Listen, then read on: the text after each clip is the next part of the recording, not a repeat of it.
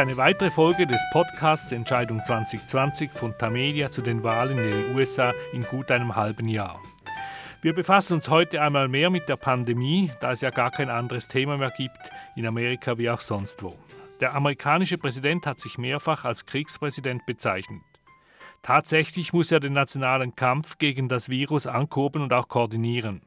Doch Corona kämpft nicht mit Panzern, Flugzeugen und Schiffen, sondern ist unsichtbar. Ist Trumps martialische Rhetorik auch Wahlkampfrhetorik? Oder wird Andrew Cuomo allenfalls, der gefeierte Gouverneur von New York, doch noch als Präsidentschaftskandidat auftreten, obwohl er das gegenwärtig bestreitet? Und floriert der Waffenhandel in Amerika tatsächlich? Darüber unterhalte ich mich mit Martin Kilian, unserem langjährigen Korrespondenten in den USA. Er ist in Charlottesville im amerikanischen Bundesstaat Virginia und ich bin in Zürich. Mein Name ist Christoph Münger. Ich leite das Ressort International der Tamedia Redaktion in Zürich.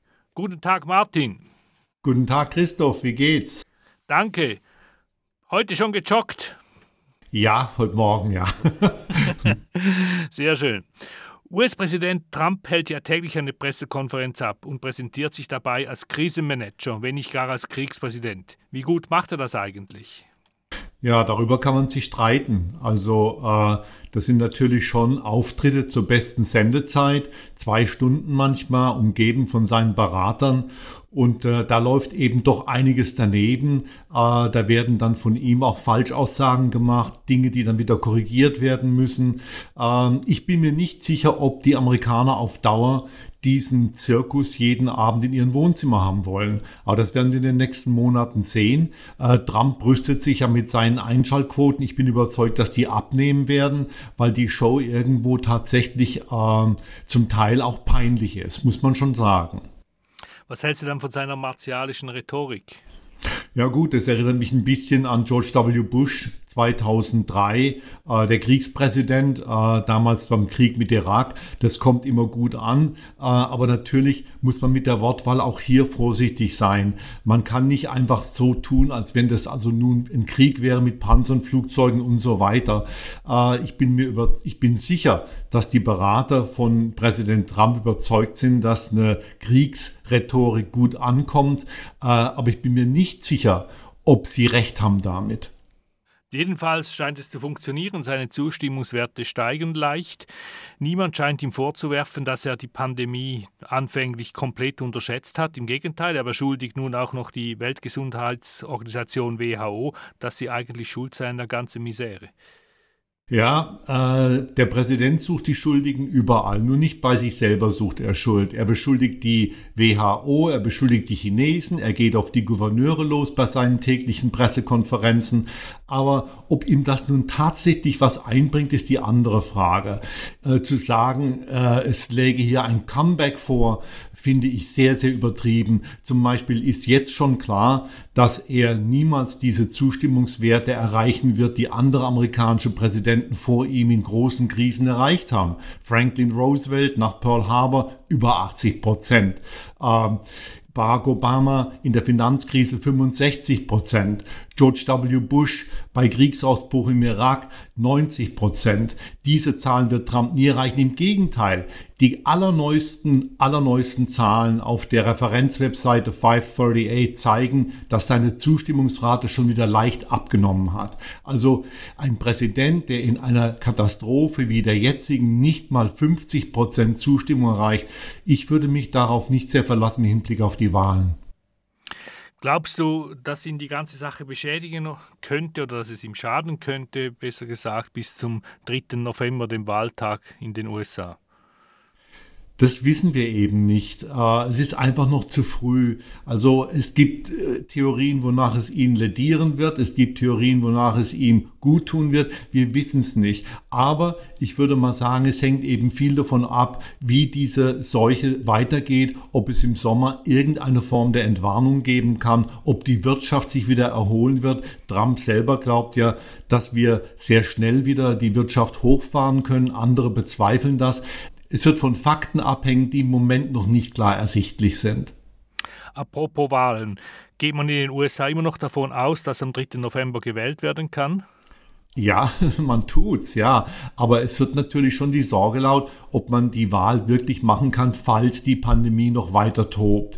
Und da gibt's eben Versuche, Briefwahl einzuführen äh, oder die Wahlfrist zu verlängern, dass die Menschen eine Woche haben, wo sie zur Wahl gehen können. Gerade Briefwahl böte natürlich einen sehr guten Ausweg, aber die Republikaner und Trump wollen das unter gar keinen Umständen aus einem ganz einfachen Grund. Wahrscheinlich würde, wenn die Wähler per, Briefwahl, per Briefwahl wählen würden, die Wahlbeteiligung ansteigen und das wäre nicht gut für Republikaner. Es gilt eigentlich, je höher die Wahlbeteiligung, desto besser die Chancen der Demokraten. Deswegen wollen die Republikaner unter allen Umständen verhindern, dass im November per Briefwahl gewählt wird. Sie wollen eigentlich nur Menschen über 65 das Recht zugestehen, per Brief zu wählen. Und das ist genau das Wählersegment, bei dem die Republikaner stärker als Demokraten sind. Dazu kommen kommt natürlich auch noch das Problem mit der Post. Also jetzt in Wisconsin haben Vorwahlen stattgefunden und da sind diese Unterlagen oft viel zu spät eingetroffen.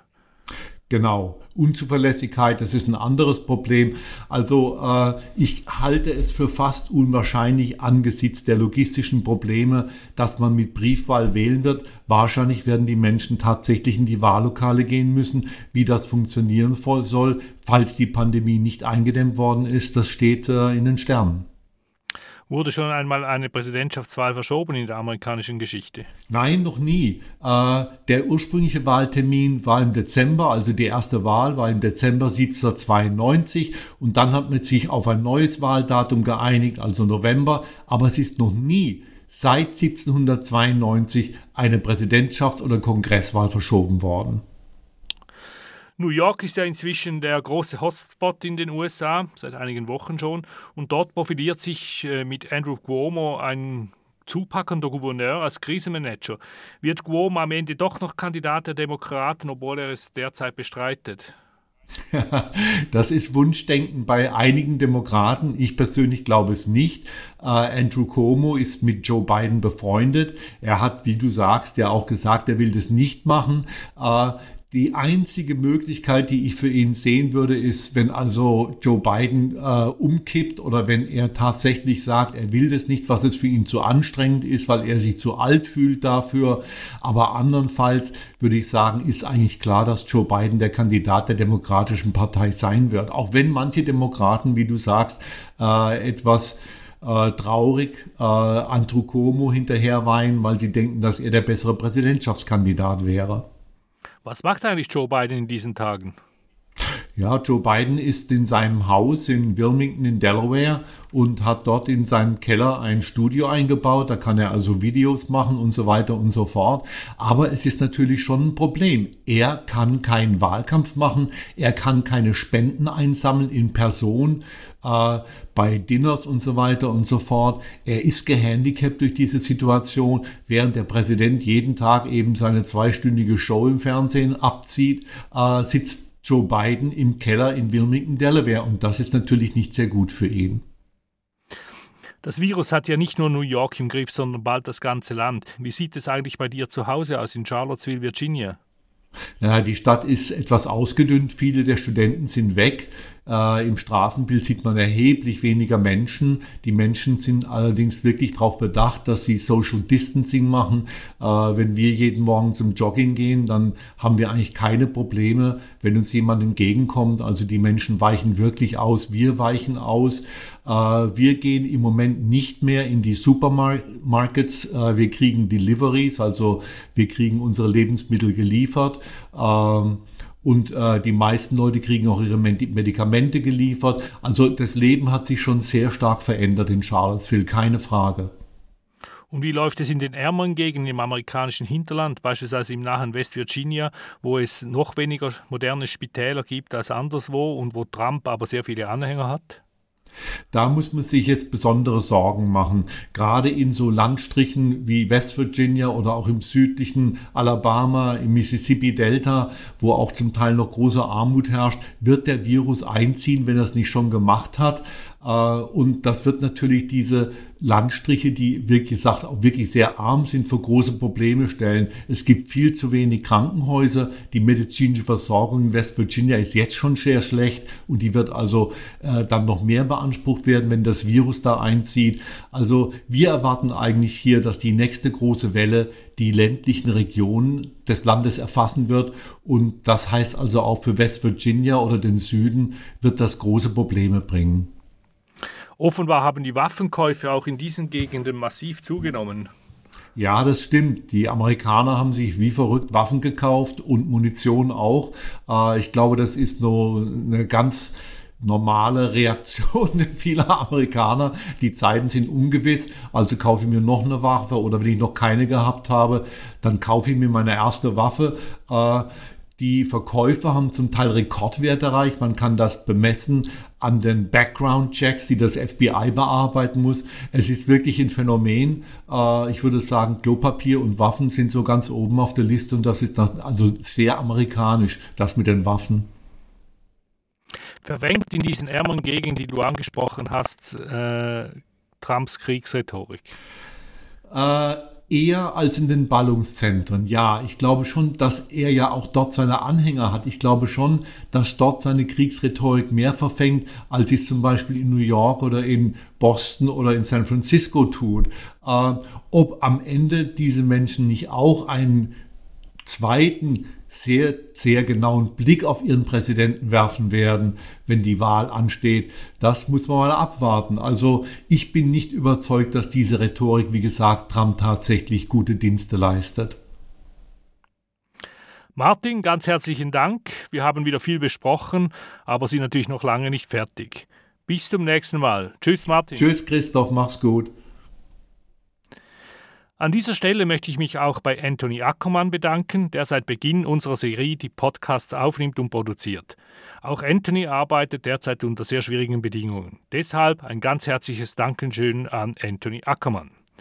Das war eine weitere Folge von Entscheidung 2020, dem Tamedia Podcast zu den Wahlen in den USA. Besten Dank für Ihre Aufmerksamkeit. Nachhören kann man diesen Podcast auf den Websites von Tagesanzeiger, BATZ, Der Bund, Berner Zeitung und allen anderen Tamedia-Titeln. Am Mikrofon in Charlottesville, Virginia war Martin Kilian, hier in Zürich Christoph Münger. Bis zum nächsten Mal, hier Assum.